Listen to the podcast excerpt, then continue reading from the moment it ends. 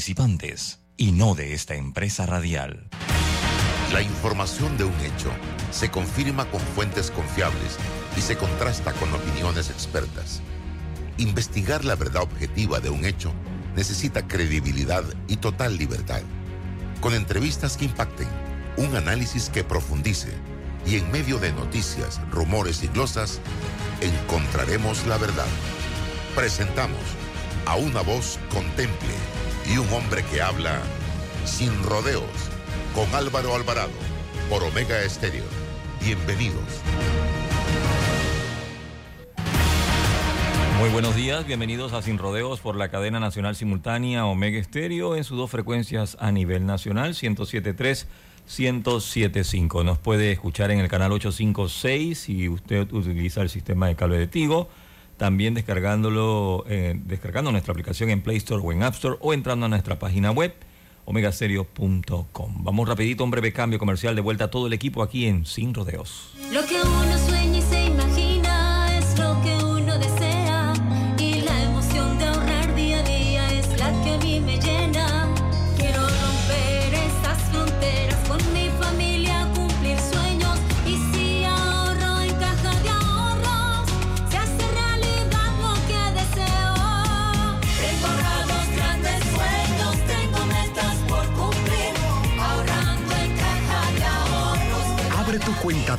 Digital. Caja de Ahorros, el banco de la familia panameña.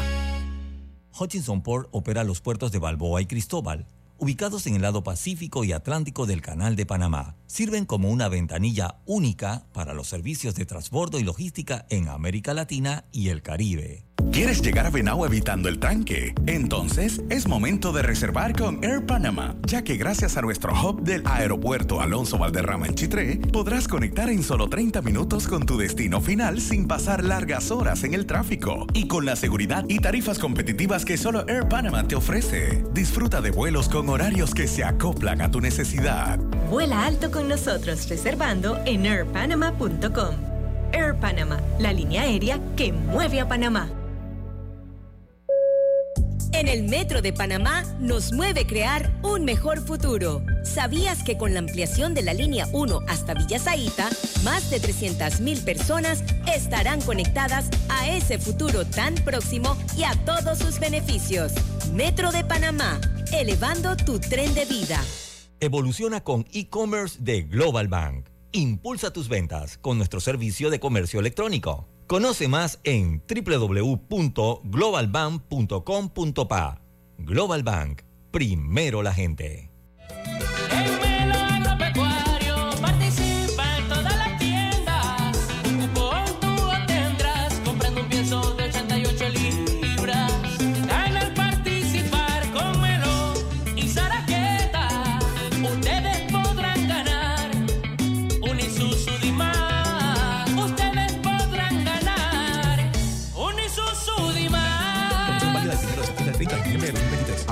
JCJ, resolución número MEFLES 2023-279 del 1 de septiembre de 2023. Para términos y condiciones ver www.almacenesagropecuarios.com slash promo-melo. Hace más de 15 años empezamos a celebrar el Día de las Madres con los mejores artistas en concierto. Por eso, este 7 de diciembre en Plaza Amador seguimos la tradición, pero a lo grande. Scotiabank presenta La Rumba de la Década. Directamente desde la hermana República de Colombia. Carlos Vives. Carlos Vives. Celebrando sus 30 años de carrera musical. Además, desde la Isla del Encanto, el eterno cara de niño. Con todos los éxitos que ya conoces. Jerry Rivera. Jerry Rivera. Y por Panamá, el Comando Tiburón. Asegura ya tus entradas en ticketpluspanamá.com y tiendas Deli Gourmet. No te confundas, el verdadero homenaje al Día de las Madres es con nosotros. La rumba de la década. 7 de diciembre, Plaza Amador. Homenaje al Día de las Madres, celebrando los 30 años de carrera de Carlos Vives. Una mega producción de Showpro. Te invita sin rodeos. La remodelación de tu casa no tiene que esperar. Solicita hoy tu préstamo personal desde el 7% de interés. Ver condiciones en www.creditcorbank.com. Visita nuestras sucursales hoy o llámanos al 800-7555. Credit. Cuenta con nosotros. ¿Quieres quedar a la altura con tu familia, tus amigos, tu pareja, tu esposo, tus hijos? Prueba 1820 Un café 100% de altura. Escápate con Mastercard y Caja de Ahorros. Sé uno de los dos ganadores de un viaje a París o a las Islas Griegas con todos los gastos pagos. Además, gana fabulosos premios mensuales. Participa por cada compra de 50 balboas o más realizada con tu Mastercard débito de Caja de Ahorros. Entre más uses tu tarjeta, más probabilidades tienes de ganar. Y si aún no la tienes, solicítala ya. A viajar se ha dicho con Mastercard y Caja de Ahorros, el banco de la familia parameña. Ver términos y condiciones en www.cajadeahorros.com.pa. Está escuchando El Temple de una voz que habla sin rodeos con Álvaro Alvarado.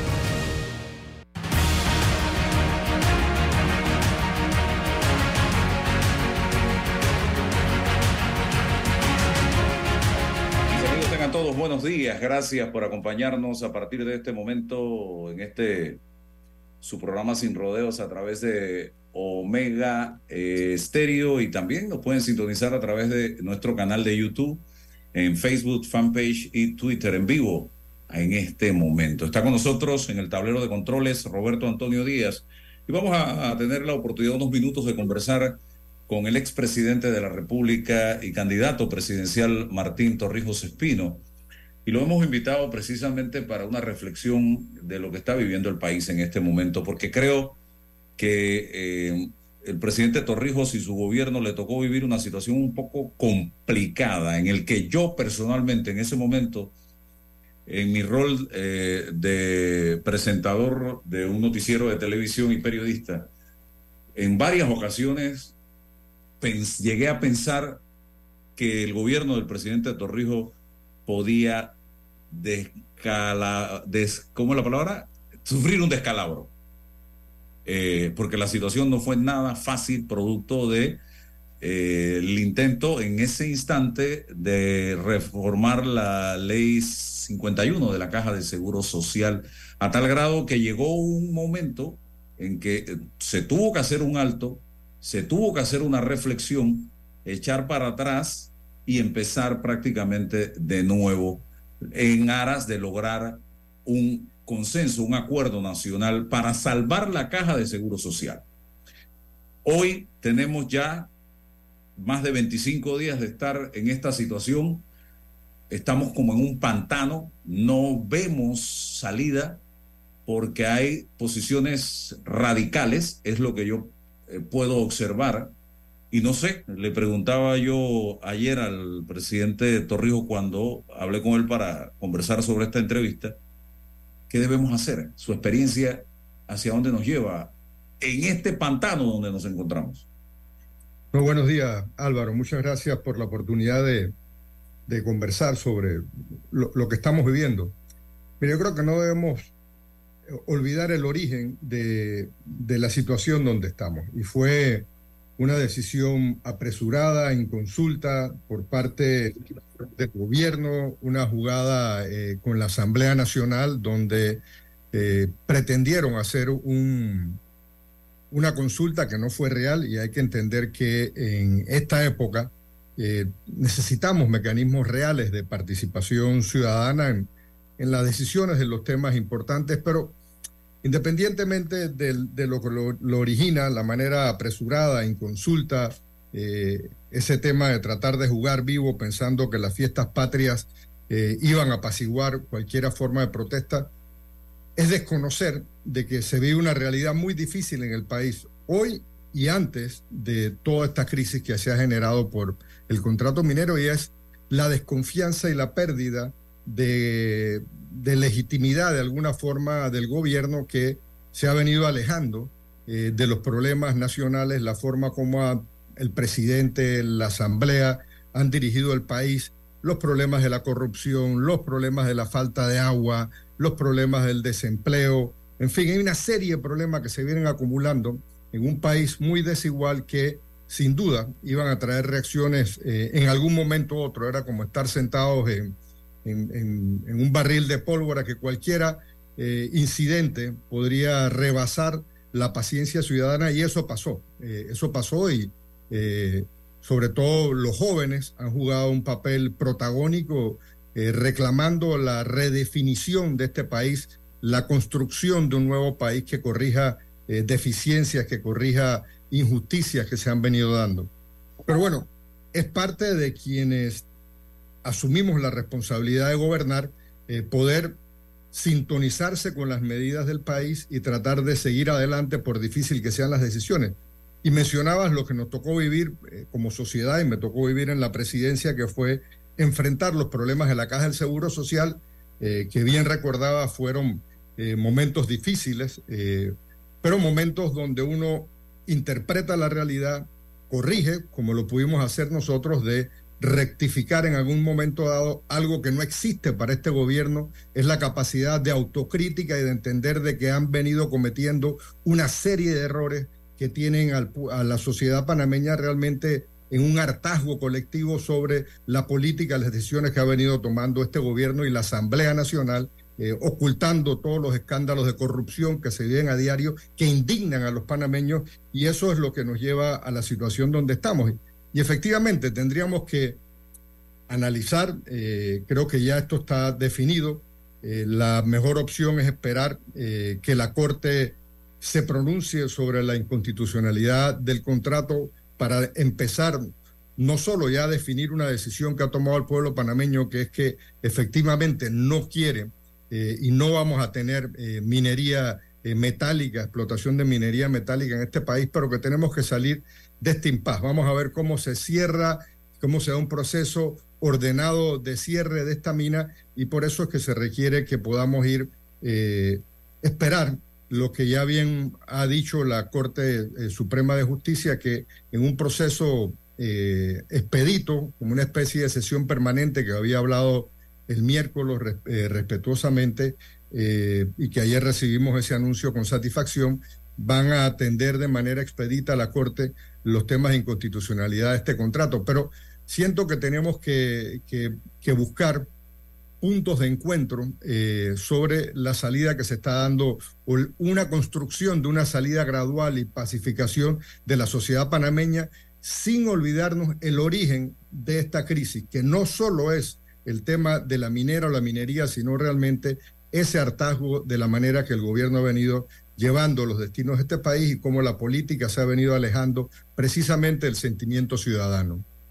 Aquí hay dos cosas que, dentro de las muchas que me preocupan, la primera, eh, el tema de la radicalización. En una esquina, eh, un sector de la población esperando el fallo de la Corte Suprema de Justicia, y eso es democracia, eso es institucionalidad, y eso yo creo que está bien, porque no se puede exigir a la Corte que viole los tiempos que están establecidos en la justicia, porque mañana, si hoy se violan, nos los pueden violar a nosotros también eh, en una situación y nos vamos a estar quejando. Así que la Corte tiene que cumplir, se le tiene que darle el espacio para que haga las cosas de manera correcta. No podemos ponerle una ametralladora en la frente. Lo otro, un grupo de la sociedad donde está el Suntra, la dirigencia, y miren cómo digo yo, ¿ah? la dirigencia de los docentes que dicen no me importa nada con la inconstitucionalidad porque a mí lo que me interesa es que haya derogatoria de la ley.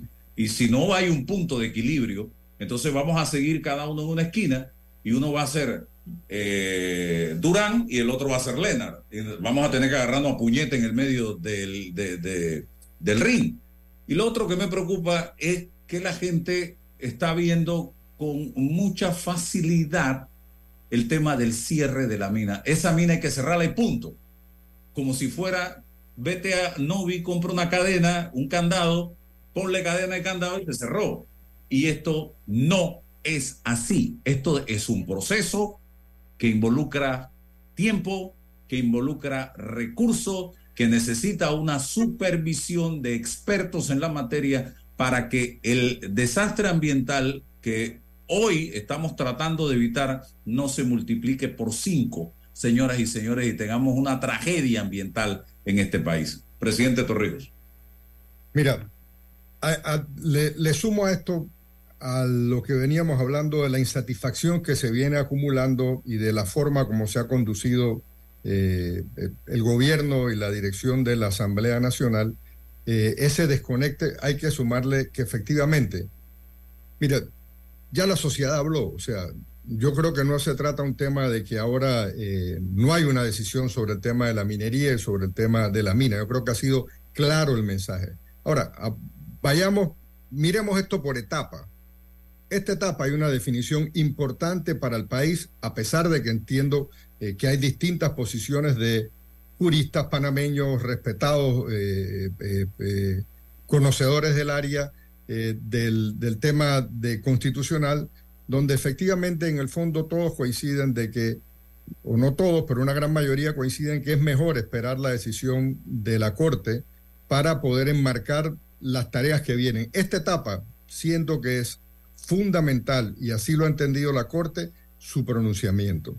Ahora, si hay una decisión, veamos cómo se hace de manera ordenada, lo que tú estás hablando, hacerlo de una- manera ordenada, responsable desde el punto de vista ambiental, pero esa es otra etapa, o sea, cumplamos esta etapa primero y empecemos a darle tranquilidad a la sociedad.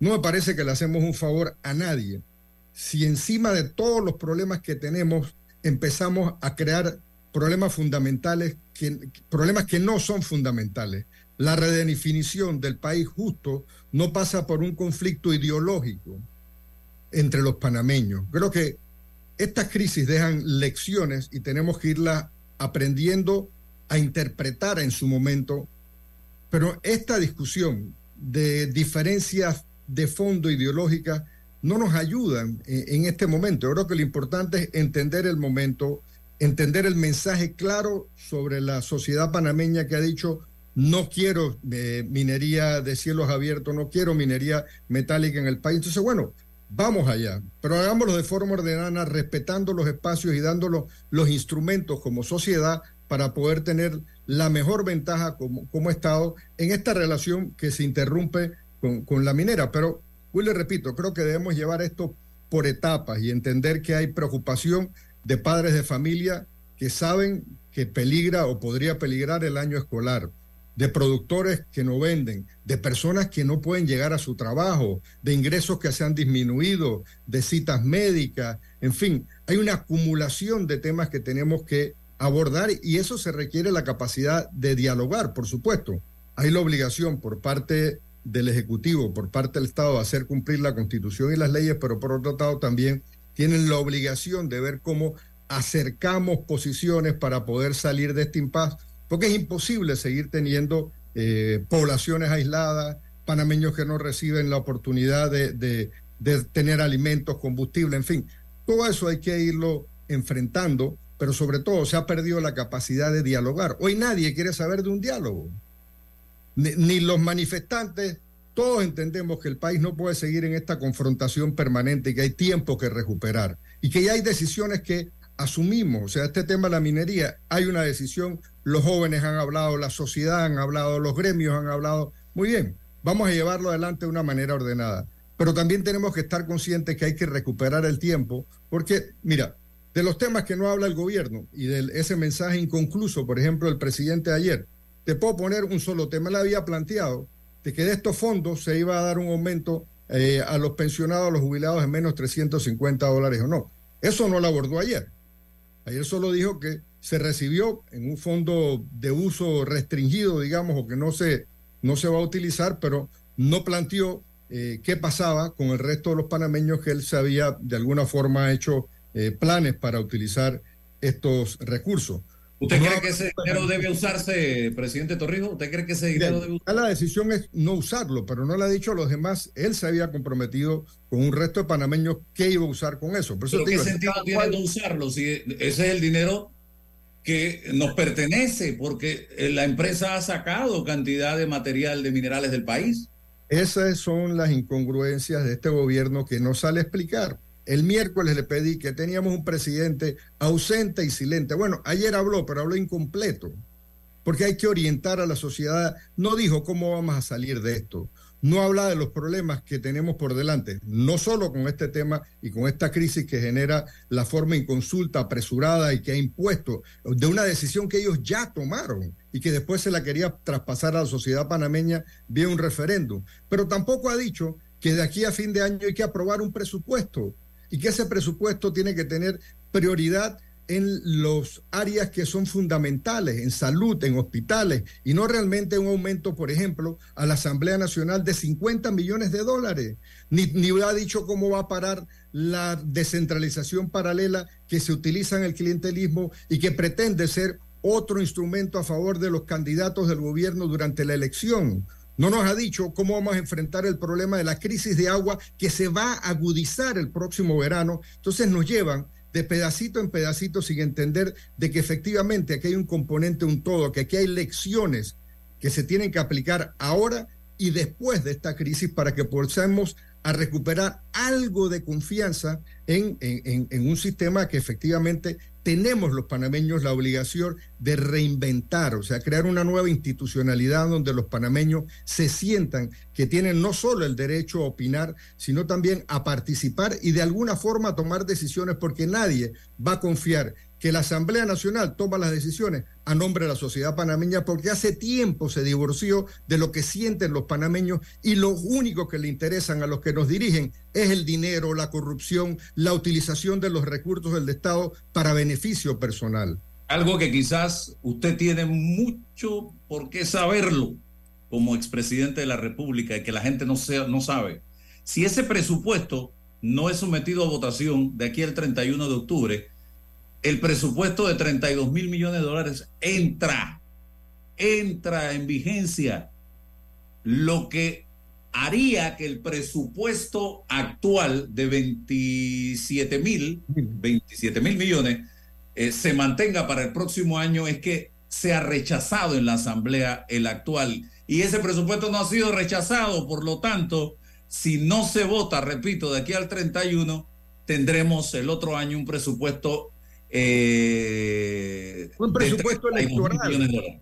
¿Mm? Ese presupuesto, además de los 700, es un presupuesto electoral, electorero.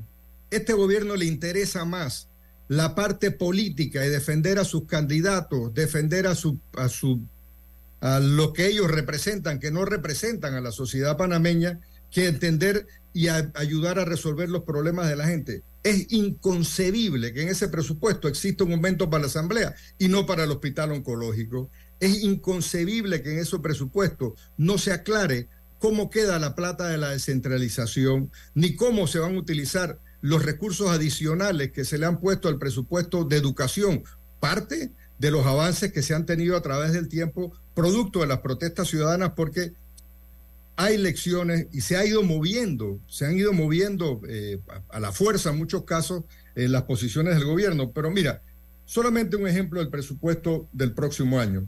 Hay 8 mil millones de dólares que el país va a tener que salir al mercado para recaudar. Una buena parte para pagar eh, la deuda, amortizaciones de la deuda eh, que se emiten, pero hay otra parte grande, casi 3 mil millones que son para cubrir el déficit fiscal. Entonces, bueno, esa falta de claridad, de responsabilidad, ese no me importa de los que nos gobiernan, ese no me importa de los que dirigen la Asamblea, es lo que nos ha llevado a esta crisis.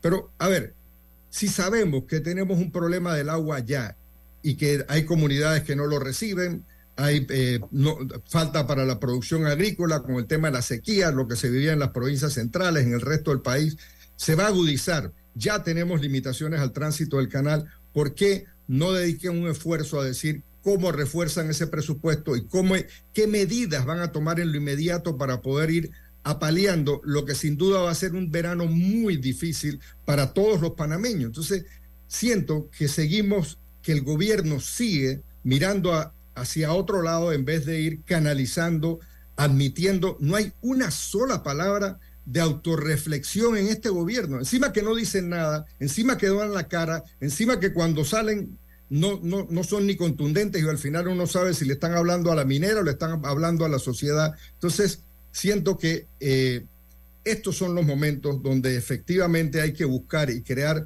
puentes. Eh, estamos radicalizados, eh, hay necesidades, los reclamos vienen distintos, pero en el fondo ya hay una decisión que ha tomado la sociedad sobre la crisis actual. ¿Ayudaría? Por eso una salida. ¿Ayudaría en algo para tratar de mitigar un poco la situación y buscar eh, precisamente esos consensos de cara a la transición que debe ya empezar a darse lentamente eh, una que los ministros de Estado todos pongan sus cargos a disposición y que el presidente tenga la libertad de re- redefinir su equipo?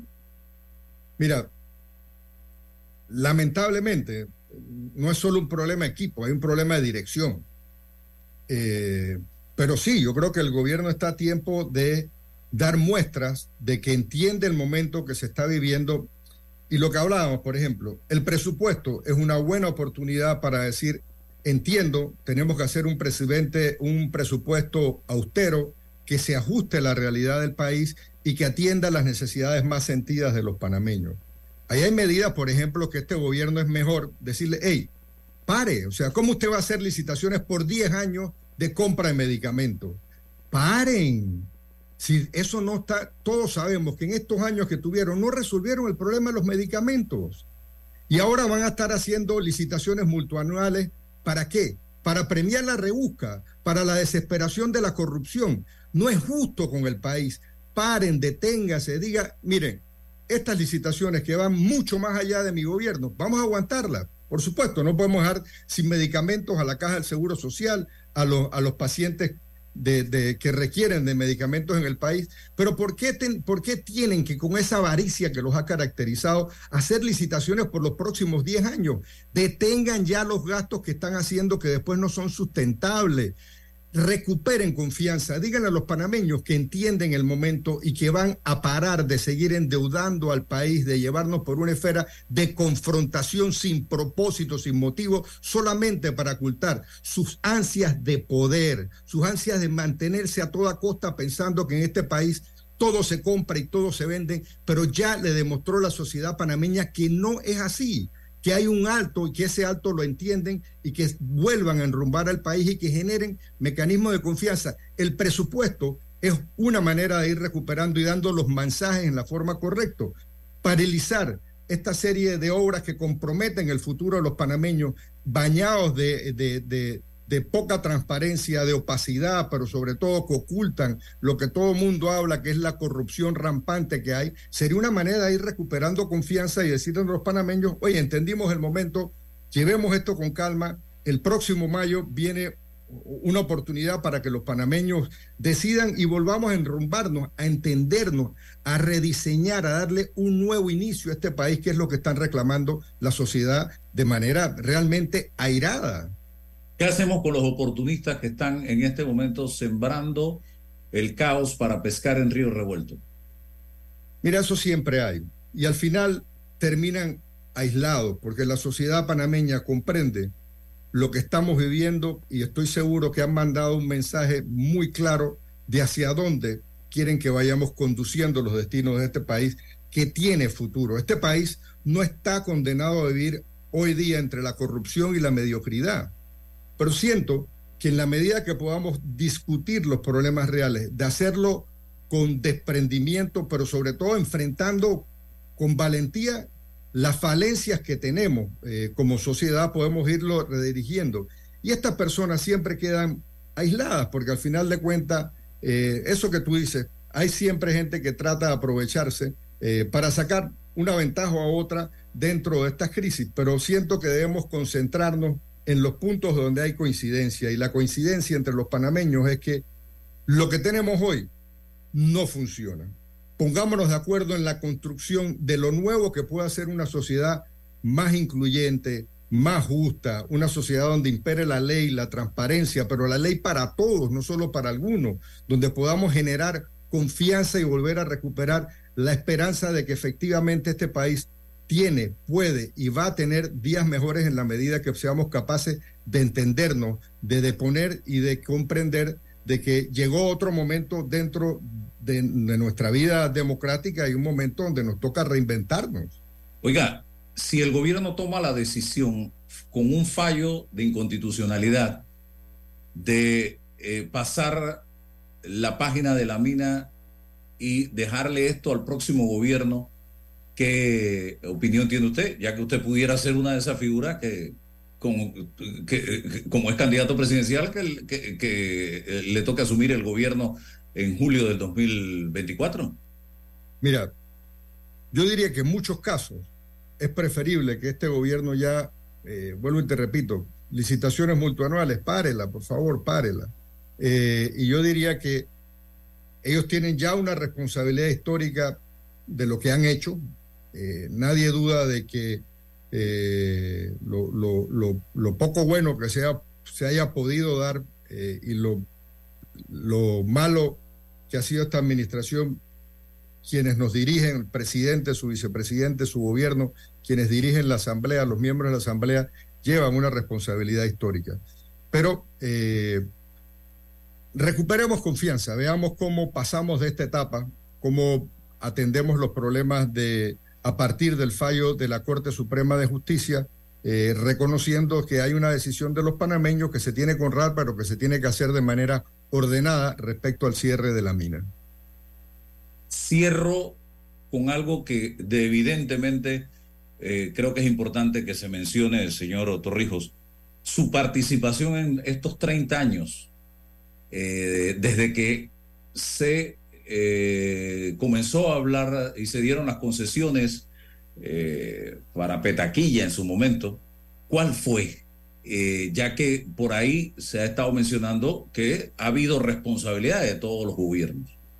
Mira, esto comienza realmente en el 97 y efectivamente, eh, cada cual, y yo, así como le he dicho que este gobierno tendrá que vivir con su responsabilidad en lo que ha hecho, yo asumo lo que, lo que planteó mi gobierno. Mira, la única administración que ha multado a la empresa minera fue mi administración, que era lo máximo que podía eh, multar a NAM, un millón de dólares más 900 mil dólares que le pusimos a, la, Petaquilla Gold y a Minera Panamá eh, por incumplimientos medioambientales.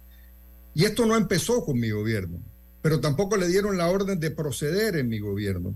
Pero vuelvo y repito, no se trata ahora, yo no estoy rehuyéndole a ninguna responsabilidad, asumo eh, la responsabilidad que me corresponde, pero no es las responsabilidades que de manera oportunista algunos han venido señalando. Eh, creo que habrá tiempo suficiente para poder aclarar lo que fue el papel de la implementación de un contrato que venía eh, anteriormente durante mi gobierno, donde efectivamente se separó, eh, porque así lo, lo, permitía el contrato, así lo establecía el contrato, la parte de, de Petaquilla Gold con Minera Panamá, donde los obligamos a que tuvieran que hacer un estudio de impacto ambiental categoría 3, donde se, eh, se condiciona a, a, que se presentaran estudios sobre el impacto ambiental eh, que se necesitaba en, en, ese momento, donde se multa, pero donde después la siguiente administración eh, y, llega y le da la orden de, operación, la orden de proceder para la explotación de la mina. Pero vuelvo y repito, yo creo que eh, hay un tema en la minería que tiene lecciones pero hay un, y con todos los problemas medioambientales, pero hay una decisión y las lecciones que dan los panameños hoy que tenemos que aprender es una lección de escuchar, de participar y de decidir que la sociedad panameña eh, tiene no solo ansia, sino realmente tiene derecho a que reinventemos esos mecanismos de participación ciudadana, pero con garra, con poder, eh, con determinación, para que podamos impulsar este país hacia adelante. Eh, una última pregunta y perdone, constituyente originaria, constituyente paralela, reformas constitucionales, hoy día, ¿cuál sería la línea suya, señor Torrijos? Una nueva constitución, sin duda. Hay que crear nuevas reglas de juego y entendimiento entre los panameños, pero no solo es la constitución, una nueva institucionalidad democrática, una nueva creación de, un Panamá que no ha tenido ni las instituciones, ni la voluntad y sobre todo la voluntad política de enfrentar los problemas que vienen de arrastre. Eh, realmente siento que los próximos años van a ser decisivos en la redefinición, el resurgimiento de un país capaz de recuperar tiempo y reconstruirse, pero reconstruirse con esperanza y con certeza. Y por eso es que... Eh, que debemos entender el momento, aprender de las lecciones, implementarlas y juntos, con determinación, con humildad, empezar a construir las respuestas que la sociedad panameña hoy no encuentra en esta convivencia eh, que, que, tenemos y que, y que mal hemos estado que de alguna forma u otra hemos venido destruyendo a través del tiempo. Muy bien, muchas gracias, señor Torrijos, por estar con nosotros. Esta entrevista queda grabada en nuestro canal de YouTube. Vamos a estar reproduciéndola durante todo el día eh, y también en nuestras redes sociales, Twitter, Facebook y fanpage. Que tenga excelente fin de semana, señor Torrijos. Gracias, Álvaro. Gracias. Vamos al cambio comercial. Regresamos porque vamos a hablar con productores de tierras altas sobre la situación que están atravesando en este momento. Regresamos en breve. Hola Tim, ¿cómo están? Voy a compartir pantalla. ¿La ven? Sí, se ve bien. ¡Ay, qué lindo tu gatito! El teletrabajo es solo con mil megas de más móvil. La máxima velocidad con 25% de descuento hasta fin de año.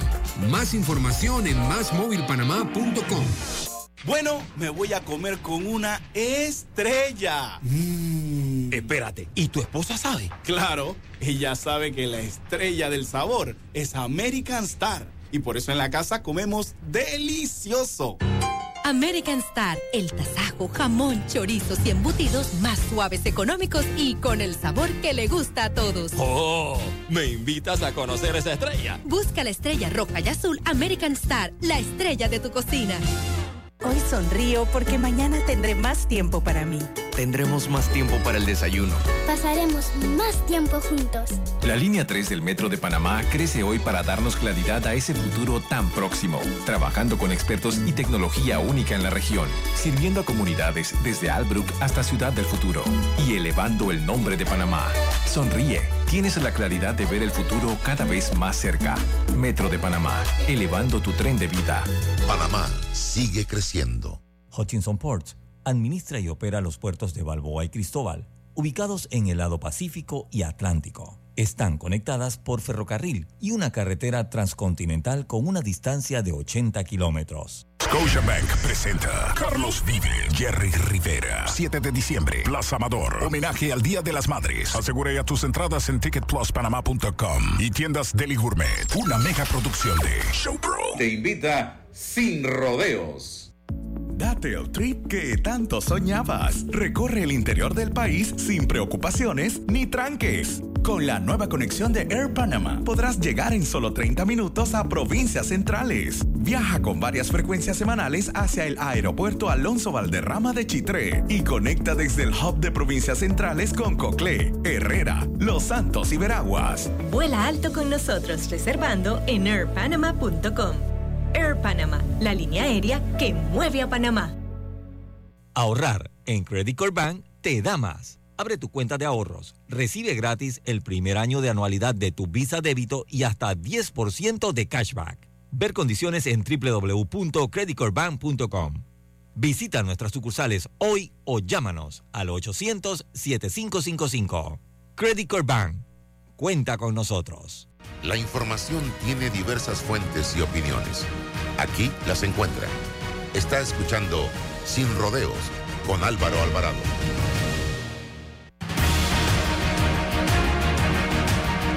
Bien, seguimos adelante, señoras y señores. Vamos a pedirle a Laura Kiswetter que encienda la cámara y el micrófono. Eh, nos va a hablar desde tierras altas, precisamente para eh, un poco contarnos lo que están viviendo ustedes allá eh, con toda esta situación que se está viviendo. Yo hoy, en la mañana temprano, me fui a ver, a comprar algo de, de insumos para el negocio y me quedé sorprendido de los precios, porque, y lo entiendo, porque los están trayendo vía aérea, es costoso, y también eh, algunos lo traen por mar, pero me decía la persona que por mar eh, corren el riesgo de que el producto se queme porque no tiene las condiciones, se queme del sol, de la temperatura, del calor, se deteriore, porque no tienen los barcos las condiciones para esto. Laura, bienvenida. Cuéntenos un poco lo que están viviendo ustedes allá en Tierras Altas en este momento. Muy buenos días a todos. Eh, gracias Álvaro por la oportunidad. Eh, hoy día, bueno, ¿qué te voy a decir? Después de casi 27 días con estos cierres, eh, sobre todo en Tierras Altas, hasta ahora hemos tenido del viernes para acá eh, unos días hemos podido salir abastecernos, toda la comunidad. Pero todavía hay algunos cierres para los agricultores del Cerro Punta. Nosotros, eh, el sector lechero, somos productores de la empresa familiar, es productora de leche y Tierras Altas ya saben que hay mucho, mucha producción de láctea por muchas cualidades que tiene el clima acá en Volcán nosotros eh, eh, no sabemos qué vamos a hacer, ¿no? Para empezar, estamos a favor de, la no minería. Oye, nos gusta el campo, vivimos en el campo, dependemos del campo. Miles y miles de familias, directo o indirectamente, viven del sector agropecuario. Entonces, este, claro que estamos apoyando, pero no, no es justo sobre todo en el sector lácteo, no tengamos las vías abiertas para transitar estas cisternas. La leche se recolecta en muchas fincas, de ahí se trasladan a la capital las plantas procesadoras.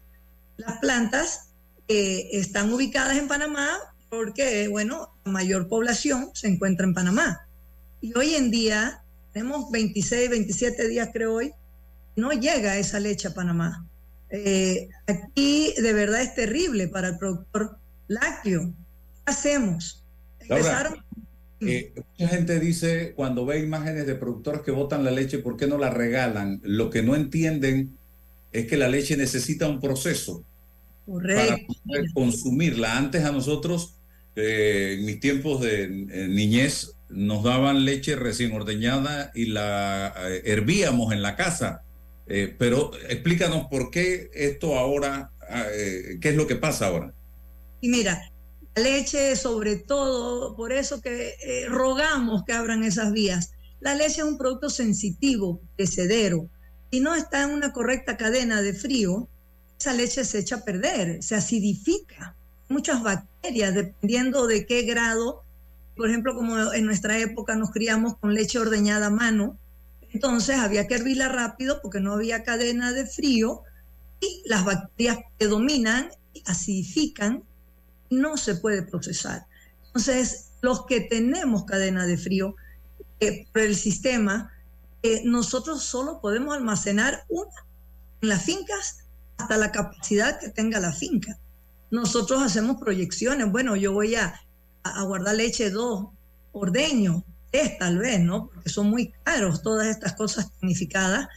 Eh, la planta procesa, eh, acopia, recoge, la enfrían, ellos la clarifican, que llaman, tienen un proceso para que esa leche se estabilice, pueda llegar a Panamá, cadena de frío, dos días máximo ya, o, de aquí de Chiriquí hasta Panamá, yo creo que a los dos días ya se acidificó, se echa a perder, causa muchos problemas el eh, ser humano, gastrointestinales, eh, los quesos no se pueden consumir. Si la leche, la gente dice, no regálemela, yo voy a hacer queso, leche agria. Eso lleva un alto contenido de bacterias ya. ¿Cómo vamos, sobre todo salud pública? Es muy enérgica en estos sistemas de producción. No podemos eh, vender una leche. Todos los días los carros recolectores llegan con un kit para pedir la acidificación de tu producto, temperatura de tu producto, antibióticos en tu producto. Si no eh, eh, llena estas características, no se la llevan de la finca. Es más, lo mismo pasa en los eh, centros de acopio. Entonces estas cisternas, imagínate cuántos días estuvieron en estos tranques, pues lógicamente se echaron a perder, no llegaron a la planta a ser procesada pronto. Entonces, esto es lo delicado con nuestro sector lácteo, ¿no? tenemos que hacer todo eh, lo más pronto y muy bien eh, eh, llevado en esta cadena de frío especial. Entonces, ¿qué, ¿qué, pasa con nosotros que nos dice el centro de acopio? ¿Sabes qué? No te lo voy a recibir. Pero los más chicos fue primero. Luego se llenaron y vieron que esto no, no habría, no habrían las vías. Bueno, señores, Ahora va parejo. Eh, aquí solo hay una planta procesadora en Chiriquí, en Buaba, es la que ha estado abasteciendo por el momento allí cerquita, los supermercados cerca, pero aquí en Volcán, en cualquier lugar de, Chiriquí tú vas, no hay nada de productos lácteos, nada. Eh, entonces ahora que nos vemos, hay ocasiones que sí podemos decirle a la población, sabes que está recién ordeñada mi leche, la voy a dar, la voy a dar. Lo que estamos haciendo actualmente, muchos aquí. Eh, le decimos a la población, vamos a estar en tal lugar o vengan a tal hora, les vamos a dar una leche apta para consumo humano. Pero esto es riesgoso. No sabemos que alguien malintencionado algo después venga a decir los lecheros estamos enfermando a la comunidad, ¿me entiendes? Es un arma de doble filo muy delicada. Pero no nos queda otra opción. No, no, las vacas se tienen que ordeñar. 165 días al año. no, la vaca no te dice, no, dame chance hasta el lunes, pásate por acá. Eso es diario. Diario y dos veces al día pasas especializada. Entonces, ya es para que produzcan, porque ¿qué ha pasado Álvaro a través de los años? El gobierno, quien critica el Ministerio de, de Agricultura siempre que los productores panameños no son eficientes, no están bien con su productividad, tienen que tecnificarte. El sector agropecuario se ha venido preparando para esta pronta apertura de cero aranceles en 2026 al sector de nosotros lácteos. Tenemos que competir con países multimillonarios, producen 100 veces más que nosotros, Panamá, un país tan chiquito, pocos productores de leche, ellos tienen volúmenes que hacen que el costo de producción se vaya abajo. Tienen también otras características en Nueva Zelanda. Ellos pueden producir sin concentrado, tienen texturas con alto nivel de proteína. Nada estamos eh, o estuvimos preparándonos a este 2026. ¿Qué pasa? Pandemia, tiene pandemia, nos causa un aumento eh, en costo de producción terrible con nuestros insumos, por ejemplo, los fertilizantes, ay Dios mío, casi un 200%. Eh, el alimento por la guerra, Ucrania, Rusia, los países dejaron de exportar el maíz, el trigo, todos estos productos que Panamá utiliza para hacer el alimento para estos animales. Entonces eh, se ha encarecido. En el 2023 dijimos, bueno, venimos con fuerza otra vez. El productor panameño tiene esto no nos rendimos fácilmente. Años malos, pero va a venir uno bueno, somos muy optimistas. El productor es, no, del auto me levanto, la otra cosecha va mejor y así estamos, ¿qué es lo que hemos aprendido? Hemos lo que, lo que tenemos a mano aquí en nuestras tierras. Cuál es, la, ¿Cuál es la situación en las calles en este momento? ¿Dónde están los obstáculos? ¿Cuál es, eh, eh, eh, ¿Qué es lo que ustedes están viviendo en este momento? No solo los productores de leche, sino todos en términos generales. ¿No pueden mover la mercancía? Nada, mira, estos fueron hasta el viernes o la semana pasada un día abrieron. Tierras Altas estuvo, como decíamos, secuestrado, decían otros. Eso no es secuestro. Sí es secuestro, señores. No podemos movernos. ¿A dónde vamos? No había leche, no había huevo ahorita las panaderías todas cerradas, no hay harina porque no llega, estamos sin gas hace días, eh, eh, cocinando muchas casas con leña, hace la leña, siempre te castigan, no, no queme, no incende, para la atmósfera es terrible, la capa de ozono, eso es contaminante, estamos obligados. Por suerte, doctores y autoridades han llegado aquí en el distrito de Tierras Altas, un consenso, eh, nos están ya el tercer día viernes que nos dan horario para salir a David o otros lugares aquí cerquita. Porque, ay Dios, si tú ves un mapa, las cisternas salen de Bugaba, aquí en Boquerón, otras, van del río David, de David a Bugaba, hay tierras entrando, tierras en Resacua, que hoy en día el gobernador ese y la población han llegado también a horarios, pero hay cierres en toda las vías centrales, lo que es desde San Juan, San Félix, El Salado, Vigui, o sea, Veragua, no pueden pasar. Ahí tenemos eh, alimento para las vacas cerrados en zona, porque no pueden venir. Cisternas en el camino que no pueden pasar de San Félix. Entonces, nada te sirve avanzar una vía y la otra cerrada. El país está viviendo y viendo cómo pueden llegar vía eh, aval, como lo mencionaste, pero no es fácil para un producto de leche. Tienen que irse en la cisterna especializada para guardar esa cadena de frío. Entonces, eh, estamos teniendo muchos obstáculos, sobre todo, eh, como tú decías, el sector de las hortícolas se, se, queman con el sol, que son abiertas estas barcazas o botes. pedimos, mira, en, en, los 26, 27 días creo que van más de 10 millones de litros que no se han podido procesar, que se han perdido. Eh, eh, los niños crecen con la leche, necesitan para su desarrollo, imagínate, crecimiento, tanto ocio, eh, la población en general, los hospitales, en fin, ¿quién no necesita de un producto lácteo fresco? Que podemos tal vez todavía conseguirlo de estos importados en lata, y, muchas otras comidas.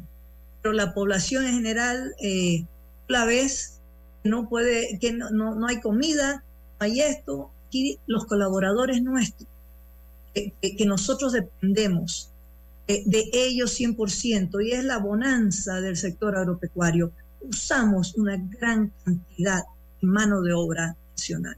Entonces ellos dependen de, esta, de estos trabajos. Y cierran, se van para su casa le van a dar a su gente? Ellos me dicen, no tengo arroz, no tengo pollo, ¿qué le voy a dar a mi hijo? Pura sardina en lata. Acaba la sardina también en el supermercado.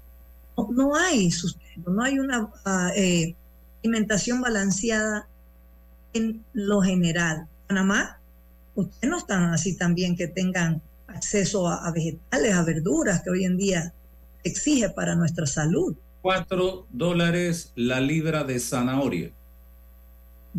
Imagínate. Para poner un ejemplo solamente. Todavía ayer lunes, lunes ya no, no, ayer miércoles, ya no sé ni jueves, mira, no sé ni qué día es porque todos los días son iguales hoy en día. Estamos viendo si abren, si no abren, qué por redes sociales, qué vamos a hacer. Ahora no hay ni domingo ni, ni día lunes, pero ayer no pudieron ni antes de ayer, en esta semana, transitar de Cerro Punta para acá. Siguen los problemas internos aquí en Tierras Altas con los productores de Cerro Punta.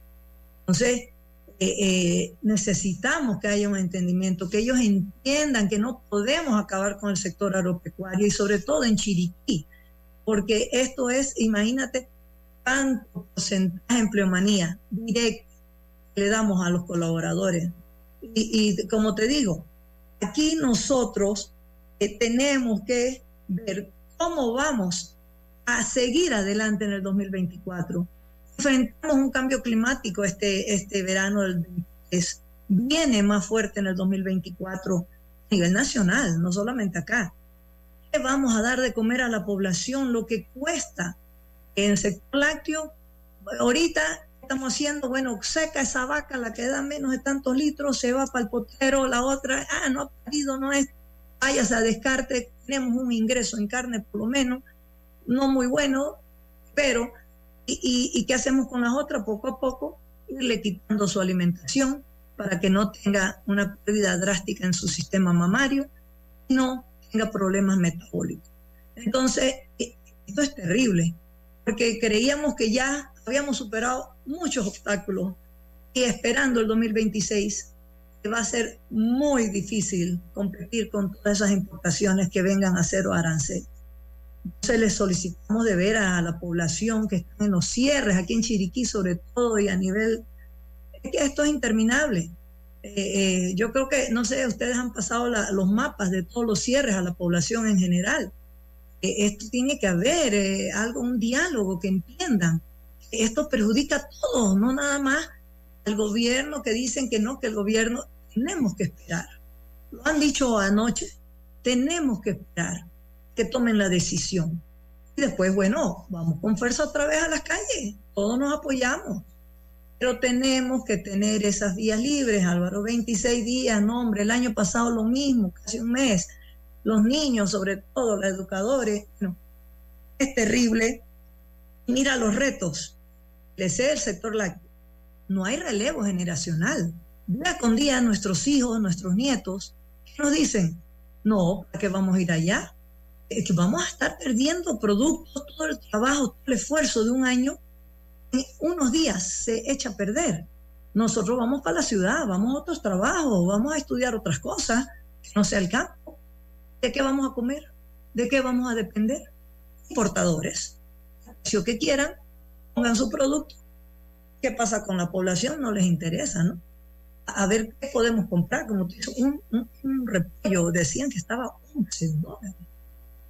Leche ni la hay, leche ni llegó, yo creo. Entonces, ese es uno también de nuestros eh, problemas. Otra, muchos extranjeros están llegando a Panamá, no sé si seguirán viniendo después de estos dos años consecutivos con cierres prolongados, a comprar tierras.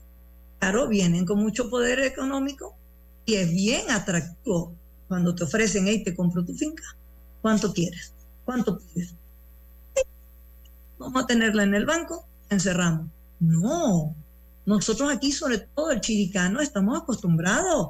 Abajo nos gusta el campo, para eso heredamos tierras de muchas fincas, son heredadas de, generación en generación. Otros las compramos, otros se meten al negocio porque quieren estar en el campo.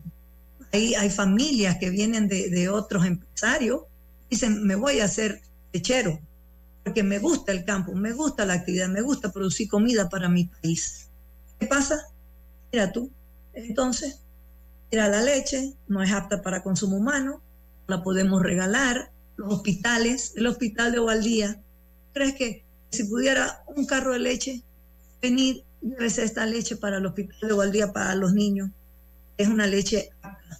Ojalá que, llegue también ahí a, la población alguien que pueda llevarles la leche, porque estos días es crítico para el productor de leche no podemos, no podemos guardar la leche si vamos a hacer gastando luz eléctrica. Ordeñar tenemos que gastarla. Esto, hoy estamos viendo parte de las consecuencias y del daño, pero señoras y señores, les advierto y se los digo, hoy pueden anotar 17 de noviembre las consecuencias de todo este daño van a seguir en aumento.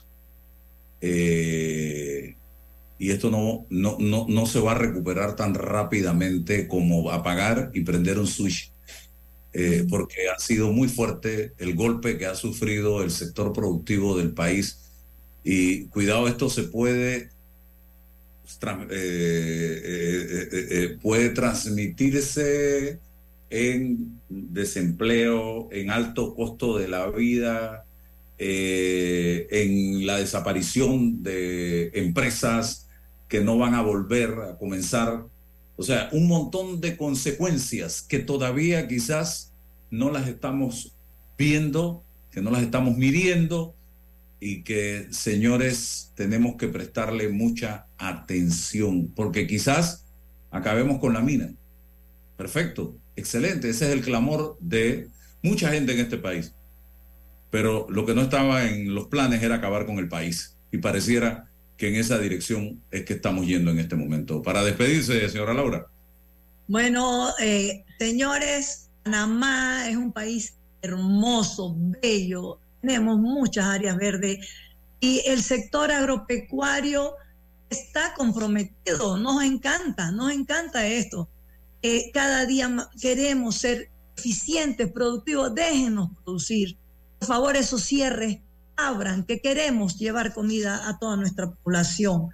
Y tenemos retos muy grandes, pero no vamos a desmayar. vamos a estar luchando a ver cómo el otro año nos enfrentamos a seguir para arriba, poco a poco, y queremos que no perdamos. Ya actualmente hemos perdido más de 50 productores lácteos en estos días, nada más, en este mes. Así que, señores, por favor, escuchen, la alimentación es necesaria, necesitamos ser autónomos de nuestra producción y nuestra comida para subsistir. Gracias a todos. Buenos días.